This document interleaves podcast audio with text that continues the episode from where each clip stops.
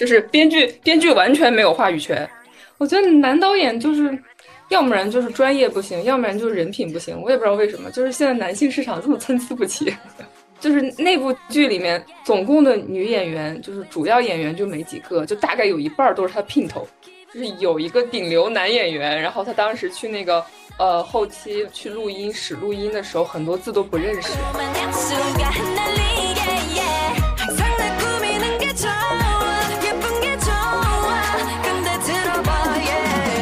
Hello，大家好，欢迎收听蓝莓酱和跳跳糖的第六十七期节目，我是 Helen。Hello，Hello，大家好，我是你们的朋友 Tracy。Hello，我是小兔。本期又到了我们很久没有跟大家见面的职业女性。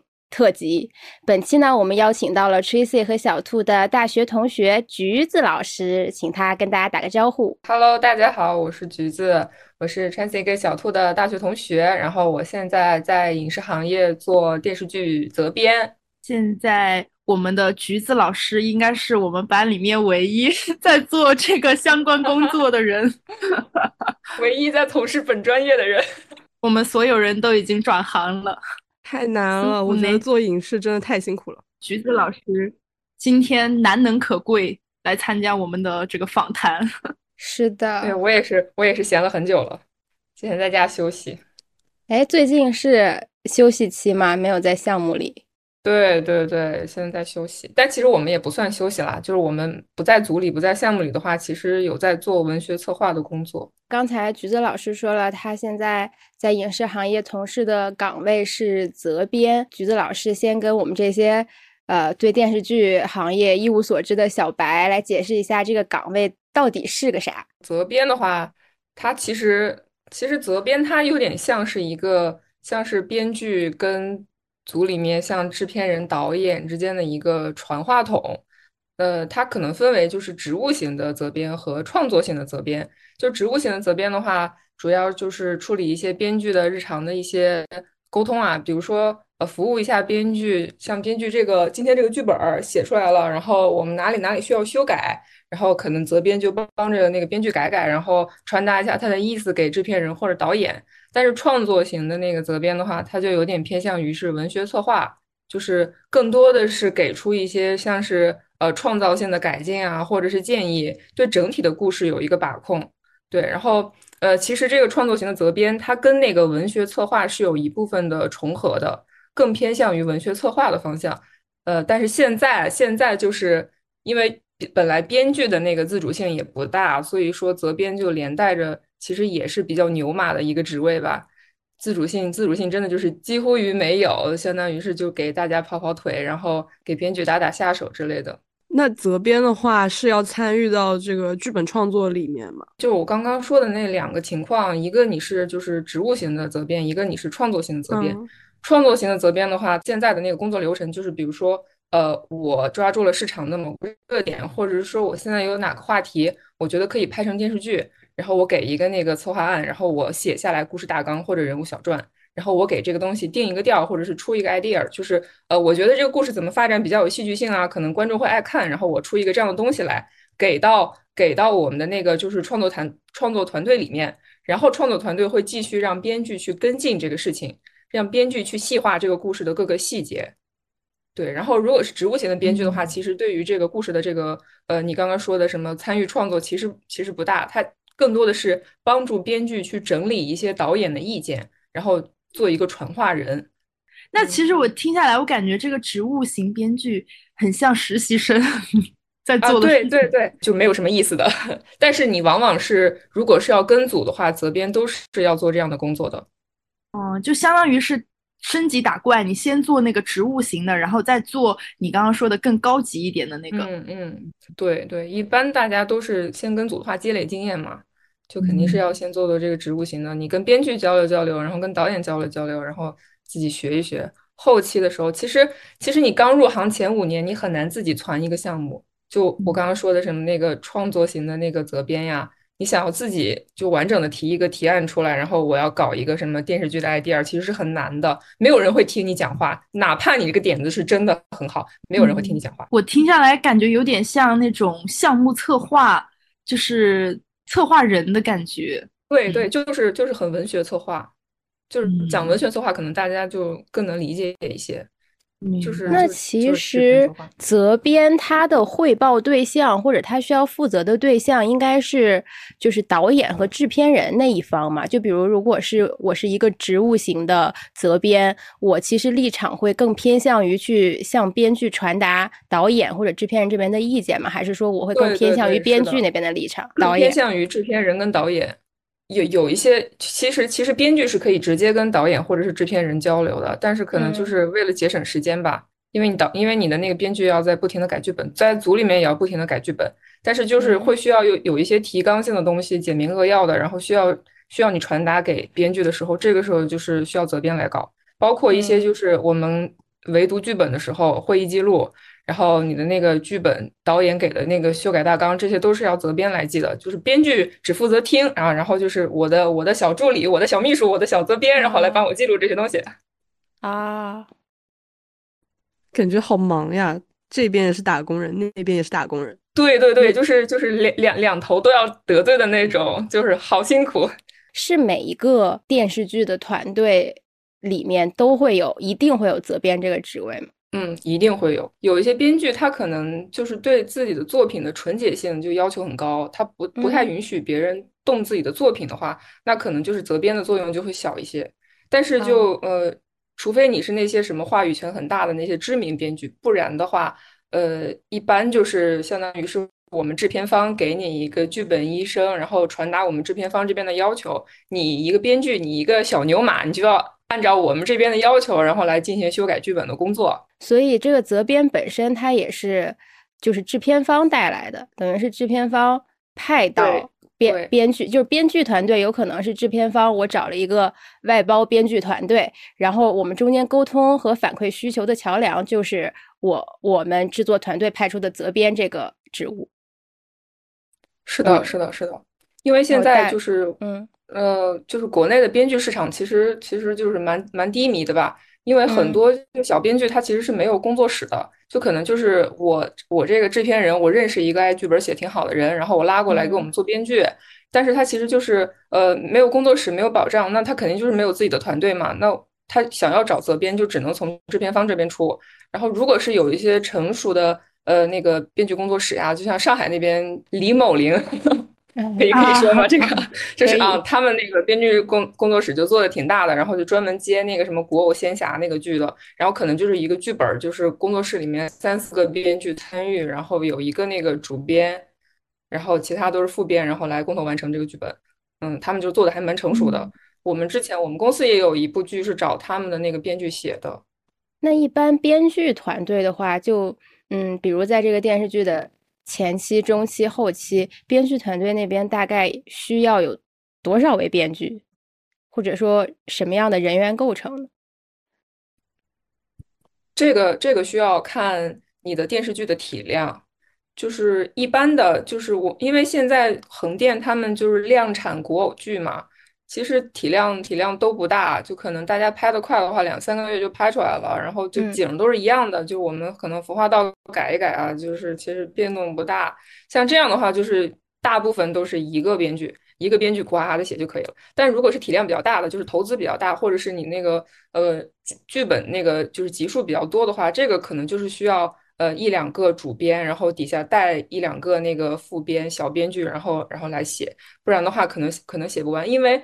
因为有一些导演他的要求很奇怪，他会喜欢就是现场改剧本，也有一些演员他可能会也是想要就是呃现场现场创作一下，就是我对这个人物对这个角色有怎样怎样的理解，我觉得这个人应该怎么怎么行动啊。好，这个演员的话语权比较大，那编剧就现场改剧本就是这样的。呃，往往就是一个编剧他改不过来，可能要带个小助手啊，或者是另外的小编剧之类的。四个以内的编剧都是就是可以的。就是四个以上，我觉得就是没大有必要，有可能就是蹭名字嘛，就是因为这个这个电视剧这个玩意儿，就署名还挺重要的。你没有署名的话，你就相当于是没有作品嘛，就大家都会蹭署名。对，嗯。所以在现场的话，是会有专门改剧本的编剧吗？好有意思。对对对，是的，就是搬个搬个小桌子、小板凳坐在导演后面，导演说：“哎呀，我觉得这个地方不行啊，这个男女主应该这么抱这么亲啊。”然后好，编剧好，我现在写。然后旁边有个打印机，然后把现写的剧本打出来。天呐，那，那这感觉好卑微呀、好牛马。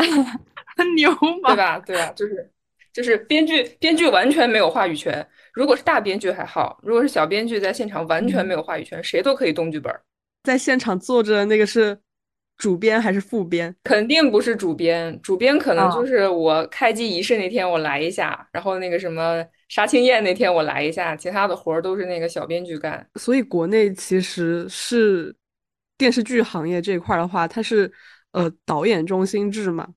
因为我听你刚才讲的，感呃觉像。他他他呃，片场导演的话语权会大一点，但如果后期这个作品的话，其实其实导演他是他也知道自己拍的是拍的是什么东西，他也不会愿意参与。其实后期都是制片人在搞，就是制片人会给这个片子定调，包括我后期剪剪辑修改，我要改成什么样，也都是制片人说了算。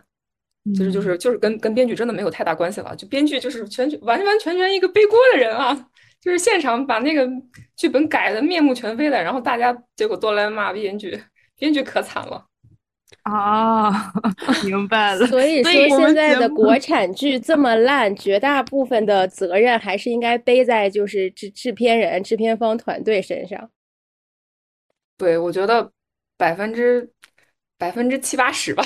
编剧最开始提交剧本的时候，可能这个剧本很好啊，我们围读剧本的时候也觉得它很好，但是就是导演会会觉得拍着拍着就觉得这个地方可拍性不高，然后或者是制片人觉得这个地方就是费钱，然后我们觉得拍了不划算，或者是呈现的效果也不会特别好，所以就把某些情节砍掉，然后后期后期再做剪辑，然后可能又要遇到什么做那个特效啊，或者是就是做各种花钱的那种地方，然后可能就制片又觉得哦不行，我们这儿就是做的不好看，或者是呃我们这儿要花很多钱，那我就把这个情节给砍掉，所以就有很多那种什么什么没有进到那个正集里面的那些流露的花絮，那都是可能就是被砍掉的一些好看的东西，就是制片制片砍掉的。嗯，背大锅了。我我我听下来感觉，国国内编剧好惨，真好惨。对，我就觉得好像三个阶段就是各干各的事，编剧在编剧阶段把本子交出来，然后导演在现场爆改，然后制片人又在后期爆改，对对对对，一盘散沙，搞风一吹就散了。东西就是完全完全，而且我觉得就是你你拍拍剧吧，你拍剧也好，你拍电影也好，一个团队的默契程度特别重要。嗯就是嗯，你你得知道，就对方就是大概就是什么样子的，然后他能改成什么样，他能拍成什么样，你心里得有数吧。你不能就我剧本写的天花乱坠的，然后这个导演功力不行，完全拍不出来，那白瞎拉倒。你这个剧从你开机的第一幕起，它就注定是个失败的剧。就我们之前拍的那个有一个古偶剧就是这个样子，我觉得剧本写的很好，剧本我都可以给到八分的，但是拍出来就是那个剧跟屎一样，没法看。就是我当时去机房看到看到那个他们拍的那个就是那个粗剪片段的时候，我就觉得完了 完了，这个剧肯定不行了。这个方便说一下是什么剧吗？好想知道呀！前年前年的还是去年的古偶剧，就是几个字儿猜一下，让大家猜一下。三个字儿，三个字儿，哦，就是有什么里面有那种知名流量流量吗？啊，对，有知名流量，知名流量去年很火，可以了，再说掉马了。不。行，马甲要掉了，不能讲，打住。说到猜这个作品，那橘子主要参加过的一些就是电视剧作品，方便透露一下吗？嗯，或者是类型啊？们嗯，呃，就是有有做过那个古装权谋，然后就是现代职场，也有就是做的更多的是那个古偶，因为现在就是古偶的市场盘子还是比较大的，就是赚钱还是比较容易的，所以各个影视公司都还是比较喜欢拍古偶。但是最近那个电视剧的那个就是风口也在收紧嘛，大家也觉得电视剧不好做，就纷纷转投短剧。现在我们公司就开始就搞各种短剧，然后买各种 IP，然后大家改剧本儿。像那个什么芒果什么大芒短剧，之前不是都挺火的嘛，也有很多口碑很好的。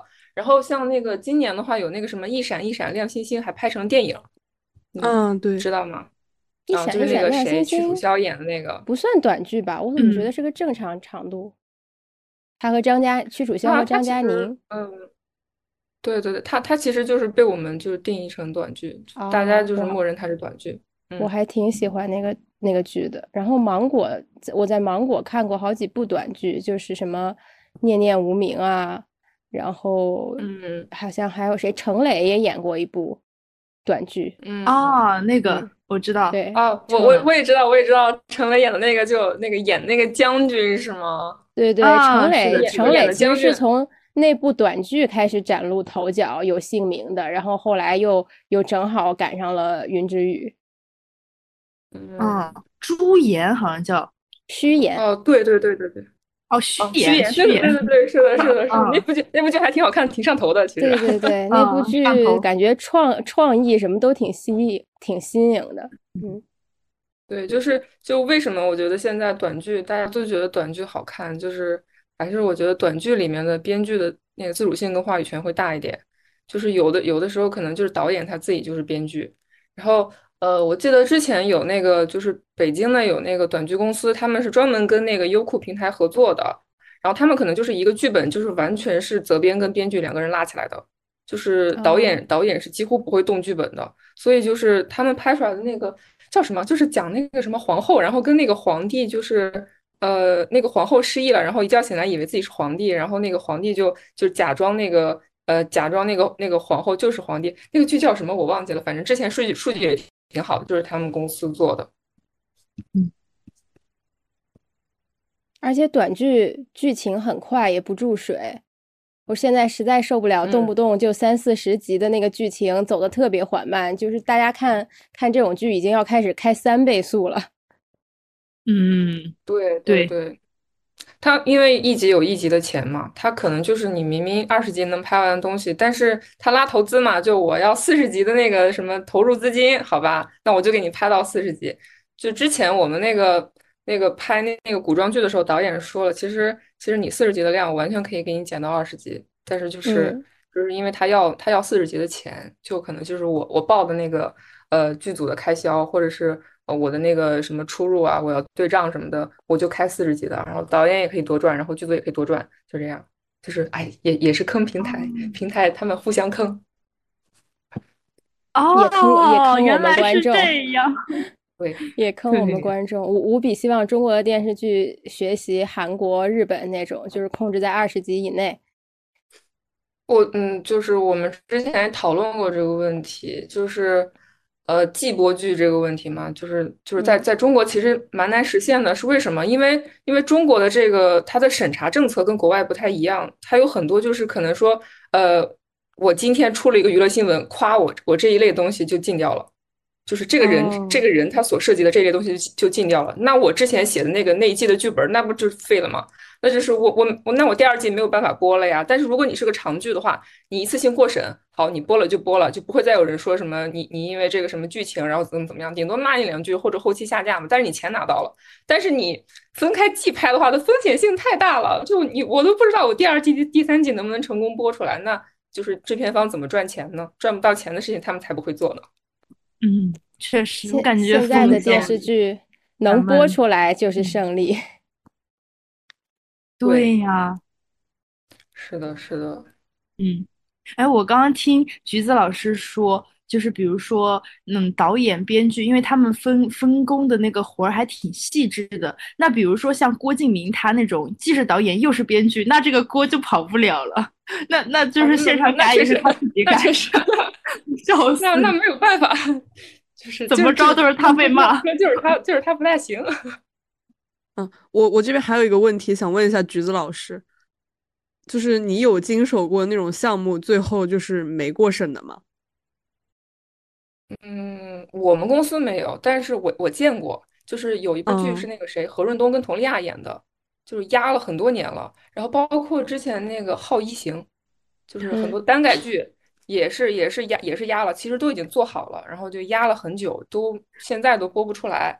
包括之前那个就是什么《长月烬明》，它其实也是就是嗯赶在那个。就是好像是赶在那个审查之前，然后就赶快播了，不然后面好像也是涉及到什么问题就播不了了。嗯，就是这样，很多很多非常非常多的剧播不了的。那橘子老师，你觉得《好疫情》这辈子还有机会播出来吗？这个你不能问我呀，你要问国家政策。你看看新闻联播吧，同学。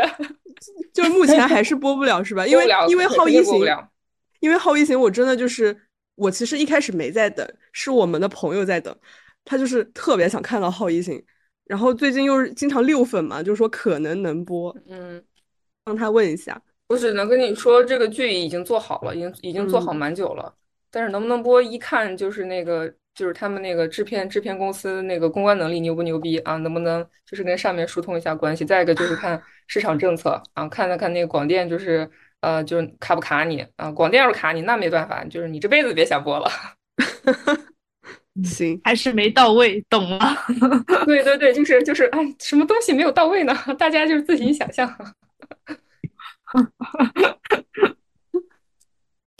哎，那橘子老师是不是工作？如果在项目里，大部分时间是要跟着在剧组里待着？嗯，对对，嗯，就很好笑，就是就是就是我我们公司大部分人都是都是单身，就找不着对象，就是好像好像就是常年跟组的人都会这个样子，因为你的地方不固定，你的社交圈子没法固定，就你可能就是啊这边飘一飘，那边飘一飘。然后你没有办法有那个长期稳定的伴侣关系，就也挺烦人的。那橘子老师在组里有没有碰到，或者说在工作中有没有碰到那种很令人无语、很奇葩的事情，或者说很很搞笑的事情？人和事儿都可以。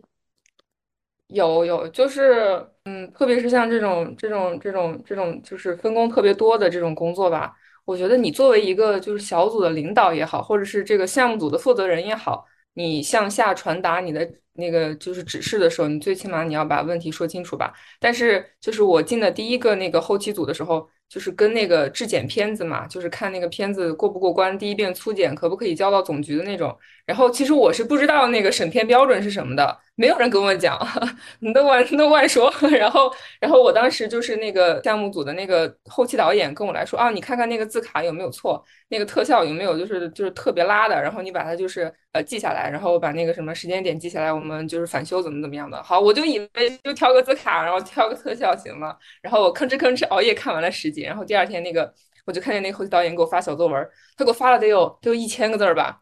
然后就跟我说什么我工作不认真，然后说什么那个耽误了他们的进度，然后这个这个要要求不达标，怎么怎么样的，然后罚我要把全局什么全剧再看一遍，然后找出那个什么他他们要求那些东西，就很让人无语。有病吧？天呐，你就觉得就是，而且我很受不了，给我发小作文。他他还有空给你发小作文，那他干嘛不把那些事情事情给搞完呢？或者把那个要求跟你说清楚呢？真的莫名其妙，对吧？嗯，我不知道，他好像就默认默认我应该知道怎么审片子，但是但是我不知道，而而且我觉得就是在剧组里面就是比较忌讳的那个想法就是就是我以为就千万不要有我以为这个念头，大部分的我以为就是都会导致很不好的后果。就是不能，我以为有有什么事情，宁可多问两句，否则就是有可能会被甩锅。就即使其实你以为是对的，但是后面可能会发生一些其他突发情况，你也会被甩锅，因为你当时没有留下什么文字证据，或者再问一句。对，文字证据。非非常重要，非常非常重要，特别是交代工作的时候，他们可能哪一环出错了，然后说，哎，这个这个谁干的？如果如果你没有就是明确的说你交代给我怎么怎么做的话，他们就会说啊，这个环节是你的问题，然后你要重新就是把这个地方做完，怎么怎么样？嗯，就蛮吃过蛮多这样的亏的吧，就是嗯，一定要问清楚工作内容。啊，好的，再三确认，一个职场小贴士。嗯嗯。嗯嗯，所以责编其实也要跟进，就是后期审片这些工作和需求。对，是的，就是他们他们会需要后期有一些台词的调整，就比如说有一些演员他背词儿背的不好，或者说他胡说八道在在片场，然后呢，然后我们根据那个责编会根据他们那个就是演员的那个什么情绪啊，或者是那个故事的递进啊，然后我们可能就改一改台词。然后把那个剧本的那个就是那个那个什么那个通畅性，然后再给整理一下，然后这个时候就后期你剪片子的时候就得需要有有一个责编在旁边。嗯嗯。那因为可能你平时跟编剧那边啊，跟导演、制片人他们沟通都比较多，有没有遇到过那种就是大编剧或者导演什么的，就是人真的很奇葩，不太行？有有，这是可以说的吗？不可以说，想就是问一句，以以你接触过的普遍水准来讲，他们的就是如果给人打分一到十的话，他们的分数平均在哪里？我觉得三分吧，这么低，这么低，好低啊！我我见过的，我我的预期是五六分，居然才三分。我觉得男导演就是。要不然就是专业不行，要不然就是人品不行，我也不知道为什么，就是现在男性市场这么参差不齐。咱这个节目发出去就不想干了是吧，小 菊？就是保护好我好吗？好的。那个我我印象特别深的就是之前有一部那个他他说是古装古装权谋嘛，其实就是哎就是也是有点类似于古偶那种剧。然后那个那个导演他其实是就是原先是做摄影的，然后他是其实是靠摄影，然后就是跳位，然后跳到了导演上。然后他就是那部剧里面总共的女演员就是主要演员就没几个，就大概有一半都是他姘头。你能想象到吗？就是就是那个我我听我听我们那个就是后期导演说，就是大家有可能就是早上起来七点钟七点钟出工了，然后开始片场了，然后那个导演说，哎不行，我觉得这这页剧本不行，这一场剧本不行，然后编剧给我改，我要什么什么感觉，然后你得给我改出来，行，然后编剧吭哧吭哧改，然后全场等着那个导演，那个导演去去跟他的姘头就是雨中漫步，小树林雨中漫步。就这么明目张他会背人吗？他为他为什么要怕呢？女演员又不是被迫的，大家都是贴上来的，他为什么为什么怕别人说呢？对吧？他巴不得别人说，觉得自己很有魅力呢。啊！天呐，现在已经发展成这样了吗？这个时代已经进步的这么快了吗？对对对，这时代进步了，我们已经跟不上了。想不到剧组里都是这样的。嗯，好好先进呀。然后。然后就是就是有一些就是你们在剧里面看到的有一些整容脸，就是整的特别明显的，就是有可能就是跟选角导演或者是跟导演有关系，然后他进来的。我想说到目前为止，橘子老师说每一句话的时候，我的脑子里都有无数张脸和名字闪过。我也是，大家自己对号入座，脑子里在嗖嗖嗖过幻灯片。好吓人呀！这一期播了，咱们节目还能存活吗？我比较担心橘子老师。没有关系啊，我们没有，我们没有说任何具体名字嘛。那如果主动上来认的话，不就不就说明自己承认了吗？有一些导演能接到活，就有可能就是因为他跟资方或者是跟制片人的关系好。但其实他的导演能力就差的一批，我觉得都没有我们大学拍的那个设置设置作业的那个拍的好。就是他怎么能当导演？我这疑惑。但是我觉得就是反而是女导演，女导演都比较友好，对编剧也都比较友好。就是呃，我们之前有合作过一个，就是呃 C 姓的女导演，就是她的剧都是比较和谐的，就是跟编剧团队都比较和谐。就没有没有那些乌七八糟的事儿吧？咱们女孩子多多去学导演呀，学制片呀，学编剧啊，都可以。那其实做编剧是不是女性比例高一些呀？是，对对对，这很奇怪啊，就是就是好像就导演都是男的，编剧都是女的。我觉得还是大家需要就是平衡一下吧。因为就是就是大家能想象到吗？就是你们看到那些很甜的那些古偶剧啊，就甜的发慌的那些古偶剧啊，就是男男的拍出来的，你们敢想？旋转跳跃、拥抱亲吻，男的拍的，四五十岁的男的给你拍的。我觉得男的根本就不懂，这哎，我说有点受不了。而且我感觉男导演就是跟大家好像不是一个物种。嗯，他们他他们有自己的那个恋爱模式。他们觉得这样是浪漫的呃，哪怕编剧觉得这么写可能不大行吧，导演说：“哎，我觉得这样行，我觉得这样很好。”然后制片人一般都会捧捧臭脚，就啊，可以，导演说什么就是什么。毕竟他们是会雨中漫步的人啊，原来他们拍的是自己的人生。是的，笑死。然后当时，当时我在我跟第一个组的时候，我跟一个统筹姐姐就在一个房间里嘛。然后那个统筹姐姐跟我说，她以前就就被那个选角导演潜规则，就是真的会有导演就是就是给你发出那样的信息，然后就半夜过来找你。嗯，然后然后就是嗯就是嗯，其实就是犯罪。我觉得这已经构成犯罪了吧？就是。不是那个统筹姐姐就是这么泰然自若的告诉你，我就想问，这是可以说的吗？就说了，就是我也不知道，可能大家觉得就是见怪不怪了吧。嗯嗯嗯。所以我我第一次听的时候，我也觉得啊，怎么会这样？就是这个世界已经已经烂成这样了吗？发现哦，好了好了，就是好像确实是的，好像确实是。但是我觉得娱乐圈他还坦荡一点，娱乐圈就是我我烂我就给你烂明面上，我让你知道我烂。但是就有一些可能就是就是烂也不告诉你，然后表面装作很好的，对吧？嗯，确实，那确实是。但是只能说他哦，咱也不能因为他烂在明面上就默认他。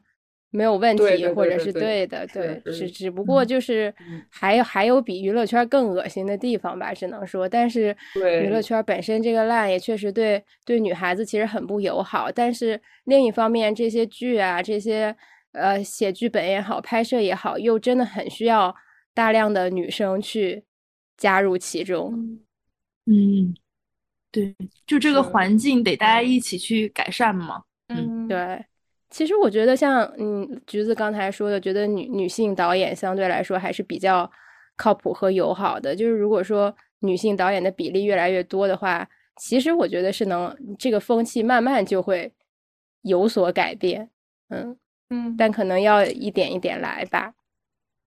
嗯哦，对，我之前之前看到过一条微博，就是就是他们就是说说当一个行业就是。不不那么能圈钱的时候，反而会有更多的女性力量融入到里面，因为就是就是就是男男的，就是男性可能觉得，呃，我在这个主导的世界里面，我我谋取不到红利了，然后我可能就撤退了，我保全我自身。但是这个时候，往往会有很多女性站出来，就撑场子。我自己是感觉，好像最近开始，我会慢慢能感觉到，呃，我看的东西是男男导演拍的还是女导演拍的。我无数次去印证，然后无数次都成功了，还是蛮蛮明显的，真的还是蛮蛮明显的。你你你们只要看那个，就是男主演怎么怎么撩女主，你就知道这这玩意儿是男的拍的，女的拍的。就是他们暧昧期的时候，那个男的做什么，你就知道，你大概就知道了，这个是男的拍的，女的拍的。哦。明白。我我我除了这个，我还有一个评判标准，我会看他怎么拍。呃，男主和他身边的那些人，就是他和同性接触的时候是什么样的状态？对对对对对，这个也是对，特别是那种哥们儿哥们儿之间的那种。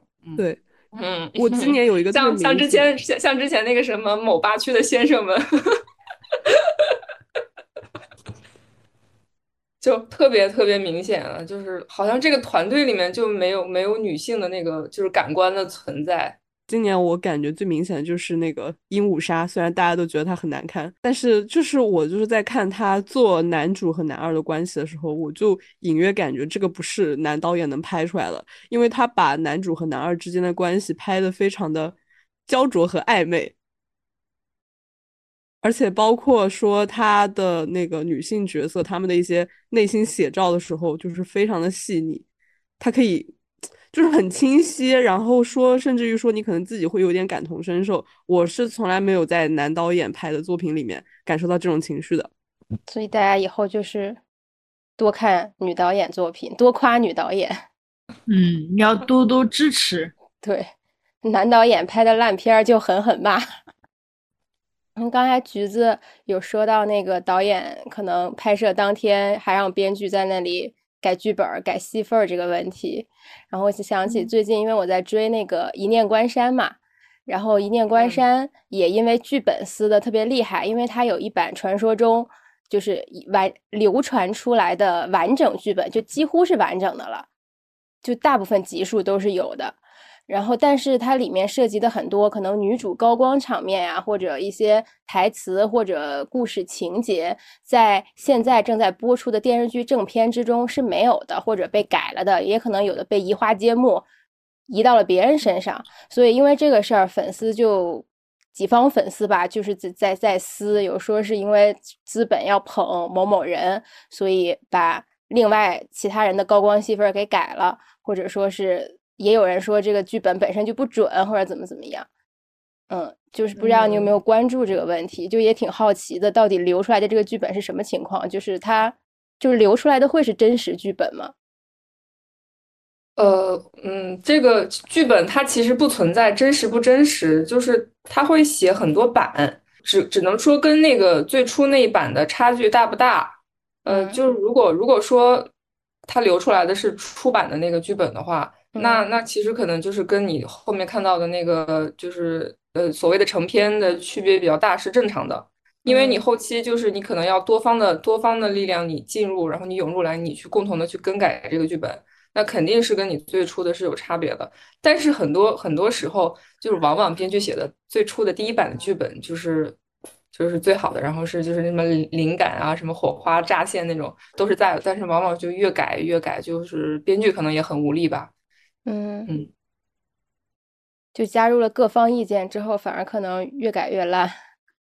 对对，更何况就刚刚也说了嘛，你在片场的时候就。导演也会想要改，制片也会想要改，然后，然后演员可能就觉得我的这个角色就是这个戏不怎么好，或者是太少了，我也要给自己加戏，然后我也要改戏，就嗯，编剧就会改。这种演员改戏的比较普遍吗？还是说一般你可能到了顶流，就是一一线的咖位才有可能？对，他是要到一个什么样的标准，演员他才有这个话语权呢？嗯嗯，你最起码你得是主演吧。嗯然后我觉得这个这个其实跟人品有关系，跟人品有很大的关系啊。嗯，如果如果你够谦虚的话，就你你你就不会就是忽略在场编剧以及其他人的意见，你去自己改剧本。嗯，就是就之前之前某某镜明。不是就是很爱现场改剧本吗？嗯，就像这样的人，其实编剧就还蛮讨厌的，因为你有可能你这个地方改了，我你下下一场戏你要怎么接呢？你后面这个线索断了，你要怎么接呢？很烦人，很烦这样的人。某镜明还是应该是片方自己发出来的花絮吧，就是感觉他是把男女主在现场改戏当了一个光荣的事儿给播出来了。对呀这是谁呀？这是谁呀？他可能觉得。就是这样，可能宣传起来让大家觉得演员比较敬业吧。对，但是不播出来之后，大家观感很不好。嗯，对，会给剧组的其他工作人员增加很多无谓的工作量。嗯，这是谁呀？提问啊？你不知道吗？某晋明，长月晋明。对你去，你去搜嘛。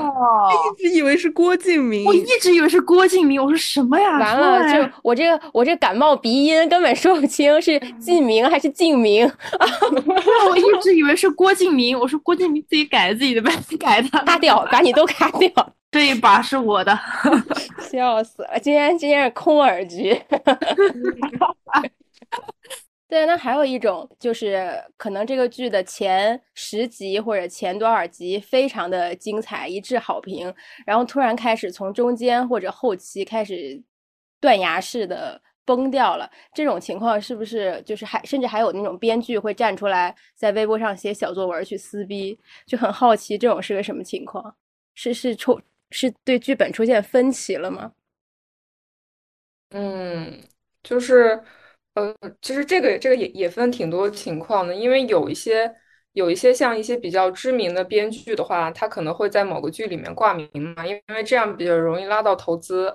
然后呢，但是但是他他只是挂个名，然后又不会就是给你写全剧，然后他可能就写个一两集或者写个前十集，然后看那个平台要求做数据嘛，然后我们前十集的数据好就可以，然后后面的话那就那就无所谓了。然后，所以就是前十集是一个比较有名的编剧写的，可能大家觉得很精彩。然后后面可能就是小编剧啊，或者是就是呃其他的人，然后传吧传吧，然后改改那个大纲，然后写出来的东西，割裂感非常强的东西，一般都是嗯，就大家猜的，一般都是都是准的，就不是一个人写的啊。那这样的话，构不构成诈骗呀？那后面那前面大编剧还会挂名吗？会呀，会呀。就是可能你你你不会为了一个有名的编剧去看一部剧吗？哦，也就是后面其实都不是他写的。对他可能，他可能就是呃，比如说我责编，然后跟那个编剧，跟那个大编剧，我们沟通了一下这个故事大纲，编那个编剧觉得这个故事大纲可行，然后我，然后，然后我亲力亲为，我给你前十集的剧本，然后后面就是别的编剧按照这个大纲再继续往下写，那后面就不是他写的，所以说那个剧本的质量参差不齐，就是大家就可以理解。嗯，我觉得他们这个样子就很不爱惜自己的羽毛，哎。就搞成这样，然后你还是挂名，然后难道你这样，你你这一次你这样做，那下一次还会有人买单吗？会有会有珍惜自己羽毛的编剧，但是你要想，现在国内的编剧生存状况真的不好，就大家都赚不到钱，就大编剧平时接的活儿都很少，更何况小编剧，所以大家就是要有作品有署名的话，都是很乐意上的。你要说你能跟着一个大编剧或者有名的编剧，你共同去创作一部电视剧，那我觉得是很多人就是哪怕是不要钱都可以上的事情。嗯嗯，就是确实还是各有所求吧。这么一看，有时候大家骂骂剧特别烂，还真的骂不到编剧头上，因为在拍摄的过程中，已经原本再好的剧本基本上也改得面目全非了。嗯，因为剧本的产出其实是挺困难的。因为就是你你你编剧你提交了东西之后，责编要要要改，然后制片要改，然后大家就是各方衡量之后，才能给到一个就是相对相对于完整、相对于符合市场的一个这么个剧本出来。所以就是嗯，你很难说这方面就是这里面谁的责任更大一点。但我觉得就是最不应该骂的就是编剧了，因为编剧的自主性，他他自己没有选择的，就是除非说你是那种。就什么刘和平啊，我写了《大明王朝》，就是我自己大笔一挥，我要写什么，就是没有人管得着我的那种。但是就是你现在小编剧就是很难很难，就是大家也可以看到，就是嗯那些突然爆火的剧，就是可能编剧之前名不见经传，就是比如说那个就是《苍兰诀》，《苍兰诀》那个编剧就是之前就是从来没有听说过他，但是就是因为他的名气比较小，那个剧可能资方的预期也不高。然后就所以它的自由性比较比较大一点，就可能没有人会去给他就是指手画脚，那它呈现出来的剧本可能就是跟他预想中的差别不大，可能效果会更好一点。但是反而是那种像什么平台投的什么我所谓的 S 级 S 加那样的大剧，会有很多人想来插一手，觉得这个怎么样好，然后那个怎么样好，然后反而是让这个剧本变得就是漏洞百出、千疮百孔的。嗯，会有这样的。哎，那像《苍兰诀》这种编剧，比如说他以前咱们都不知道，然后完了这部剧爆了，他是不是也是随之身价大涨，然后他也可以涨价？不能说不能说立马就涨价吧，只能说后续会有更多的项目找到他，就是可能可能会有人写策划案的时候提到他说这个人是《苍兰诀》的编剧，然后导演或制片人选择这个编剧的可能性更大一点。哦。对，因为像这种一部剧飞升了，比如说男女主的，他们红利肯定是最多的。那像男主他直接就是升咖了，飞升一线顶流，那肯定后续他的商务也是很多的。所以我就想知道，像这种工作人员，他们会有什么样的这种红利嘛？嗯，我觉得工作人员大部分工作人员吃不到红利。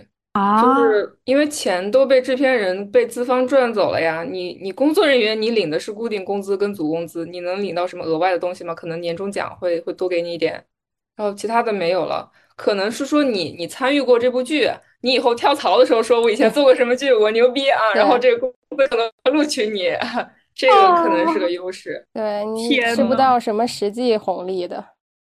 对对，就是嗯，轮不到你吃，只能说。嗯，刚才橘子老师说到那个，就是小项目反而自由度比较大一些，让我突然想到一些爆款能突然杀出来的这种剧，往往在前期都。无人问津，就大部分啊，就不太受人注意，是不是就是因为这种剧反而它自由度比较大，然后在里面大家专心干事儿的人比较多？但是如果你是那种前期，哎呀，一下就是什么大顶流上呀、S 加呀、众望所归的这么一个剧，那其实来的人往往都是我，我想得到点利益，我要分一杯羹，然后我要指手画脚一下，这样的人多了，反而这个剧虽然看起来是大咖云集，但是很拉垮。是的，是的，就是就是这个问题。嗯，因为嗯，就是就是可能可能大家觉得这部剧它它定位高，然后可能将来播出的时候可能会火。然后我现在我插一脚，可能未来我叙述我工作的时候，我有更多可以吹牛逼的地方。嗯，怪不得现在烂剧那么多，真服了，太正常嘞。他们有有的有的还是就是蛮认真的，但是只能说就是他们的那个就是审审美就只能到达那个地方，或者是说他们的就心有余而力不足，就是他们的能力就只能让这部剧到达那么个高度，可能就是就跟我们以前大学搞那个什么作业一样，就是可能想的是独角兽，然后画出来了可能是只蛤蟆的那种，嗯，就会有这样的。嗯，你有没有从自己工作专业的角度，就比如责编啊或者编剧这个身份的角度？给我们推荐一些你觉得真的做的很好的剧，就是我不知道大家有没有看《莲花楼》啊？看了啊，看了看了。嗯，《莲花楼》《莲花楼》就是就是非常就是就是我刚刚说的那种，就是编剧的自主性很大的，然后编剧跟那个组内的嗯就是人员关系都处的很好的那种，能看到大家都很和谐，没有什么私翻那种。然后它是一个，它是一个，嗯，只能说莲花楼它是一个非常成功的商品。你不能说它是一个多么优秀的艺术作品，但它确实是一个非常成功的商品。就是它该有的元素都有，然后剧情衔接的也特别的顺畅，没有特别大的情绪漏洞。我觉得就是能看出来编剧很用心，然后他有有在向观众们就是说。呃，我我们有我们有一些什么女性群体啊，要互相帮助呀，或者是说我们现在社会的那个问题映射都在剧里面有提到，我觉得这个是很好的。然后，然后就是就是比较硬核的嘛，就是大家一直在说那个漫长的季节，那个就是就是我更愿意称之为作品的，就是它真的就是从从头到尾，包括配乐都是导演有有在用心的。所有的那个选选选的音乐都是，因为导演之前是玩朋克的，好像还是玩摇滚的，我忘记了。他是那个，他是那个 Joyside 的前吉他手。嗯，啊，对对对，反正他就是选的音乐的那个，就是都是他自己喜欢的，就是有在爱护自己作品的那感觉。其实观众也能感受得到，你你用心做的东西，其实观众是知道的，这个也是这个也是很好的。但是就是但是现在。嗯，大部分的国产剧可能导演就有点破罐子破摔的感觉吧。他们可能就已经预想到这个剧从开拍开始，他就已经注定是个烂剧了。就是我没有办法拯救他了，那我也摆烂了。就是嗯，大家都是这个样子。对，我觉得他就是你主创的初心真的很重要。像辛爽的话，他其实相当于是他三年出一个东西，其实一般人没有办法像他这个样子。因为可能说你其他的人，你说资方给你三年时间磨出来一个这样的作品，人家也不会同意。嗯，对，因为你因为我我不知道辛爽的是团队工作室还是他有一个自己的公司。如果是公司的话，其实三年三年的压力其实特别大，因为你要不断的给你那个公司的员工发薪水，然后相当于是你这三年你的公司没有业务，你这三年的空窗期你什么都做不了。然后你你就只能等这个东西回本儿，万一这个东西回不了本儿的话，你的公司可能就要面临解散，其实风险特别大。很多公司都不会这个样子，他们宁愿是我拍一些小的剧、烂的剧、短的剧，我要先养活我自己的公司，然后我才能去追寻什么更高的什么艺术追求呀，我什么我理想中的电视剧啊，什么大家所谓的初心。其实大家活都很困难，我跟你讲，现在影视剧真的很，哎，对，没没没有办法，说多了都是泪。因为，因为你就是你，如果说你在这一块的话，你不能将就，那你就要在别的地方找补。就像今年那个《凡尘之下》，他的那个导演团队我看了，他们好像以前是拍拍广告的，他们是广告转来去拍这个剧，然后最后出来效果，我觉得还不错。对对，我觉得他们也是一一一种尝试吧。你要说就是那种那种那种什么台词线索很繁杂的剧，其实是有一定的观看门槛的，不是所有人都能看进去的。我觉得就是还挺有勇气的，嗯。然后，哎，包括之前有一个广告导演叫张大鹏，你们知道吗？我好像听过他，但我不太记得他的作品。他最近也，他以前也是拍也是拍广告的，嗯，就是拍广告拍的特别好。然后就是他那个什么啥是佩奇，你们一定看过哦，我知道，但是你们不记得了。嗯，然后他现在不是做也是做电影导演了吗？嗯嗯，就是保持初心还是很重要。大家都是在夹缝里艰难的生存。嗯嗯，主要是但是但是有有的人他能不好混，有的人他能他能忍受忍受低谷，忍受孤独，但是有的人不行。就是又说到大家拖家带口的要生存的问题，没有办法。你要说三年没有收入，你怎么活呀？活不下去呀，对吧？已已经说到这么深刻的话题了，不如你来给想想入行的小朋友，想做责编或者做编剧的小朋友一点建议吧。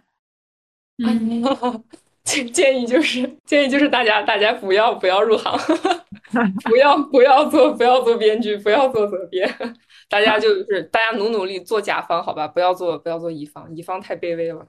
做资方爸爸吗？对，大家最好是还是选择自主性更高一点的、话语权更高一点的职位。如果一定要想做编剧的话，建议做电影编剧，离离电视剧远一点。那电影编剧会比对电会比电视剧编剧更好吗？处境？嗯，对，因为因为你看就是。就是电影的话，它可能会有作者电影或者是独立电影这样的存在。就是我完全追求艺术性的东西也有，因为电影它的体量比较小，就是你那个编剧的那个可发挥的空间就会比较大。但你从来没有听说过什么独立电视剧吧？对吧？不可能存在这样的东西。因为电视剧它这个东西一出来，你就注定它的性质就是一个流通性的商品，看的人少的话，它注定就是不赚钱的。但是电影不是，电影它会就是啊，我可能就越小众，有跟跟我有共鸣的人越有逼格，他们会有这样的一个一个意识在。但是电视剧不会，但是小众电影也不能赚钱。对呀，就很多电影都是完全不赚的，为爱发电。对，而且最近是我们有一个朋友，他去做了独立电影的制片，然后我通过他才知道，其实中国每一年有那么多人在拍电影，但是这些电影我们都不会看到，因为他们就不会在市场上流通。是的，我们的大学作业吗？对，其实他们真的都是就是，就他们。他们很多人真的是花了很多的钱去拍短片，然后可能也去投了奖参展。但是我们如果不去到那个展里面，我们就是这辈子都看不到的，也不知道他们拍的这些东西。就是和我们的大学作业一样，因为因为这个东西没有办法给第三方带来利益。对，是的，他他不会，他不会允许你去分这块蛋糕的。他凭什么让你让你上院线呢？凭什么让你被观众看到呢？你能给他带来什么好处呢？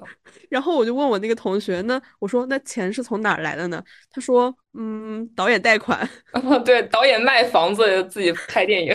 对，是的。天呐！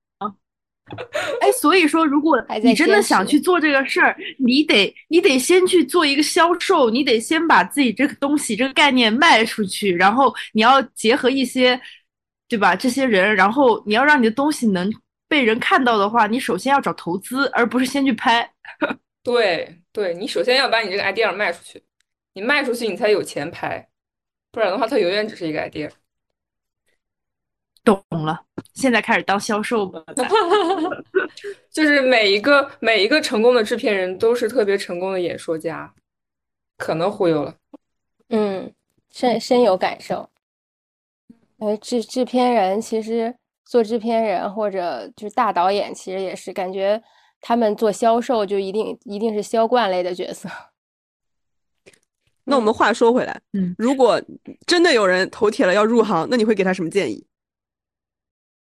呃，如果如果真的就是就是非要做编剧的话，就是还是还是建议就找个工作室，然后靠谱一点，不要自己单干，不然很容易被坑。或者是或者是你之前就是呃没有什么经验的话，也可以先从责编做，然后再从责编升到编剧也是可以的。嗯，但是但是我自我感觉，我觉得责编会比会比编剧的选择性更多一点。因为因为你因为你会有那个做策划的那个过程，你也会有自己的那个想法的输出，嗯，但是编剧我觉。得，呃，吭哧吭哧的写真的挺累的，挺苦逼的。是的，让我天天写的话，我会疯掉的。嗯，对，而且可能写到自己不喜欢的。是的，是的，你遇到你遇到那种喜欢的，但是你要硬写，然后还遇到 是吧？旋转跳跃，什么亲吻拥抱，你自己一一边呕一边写。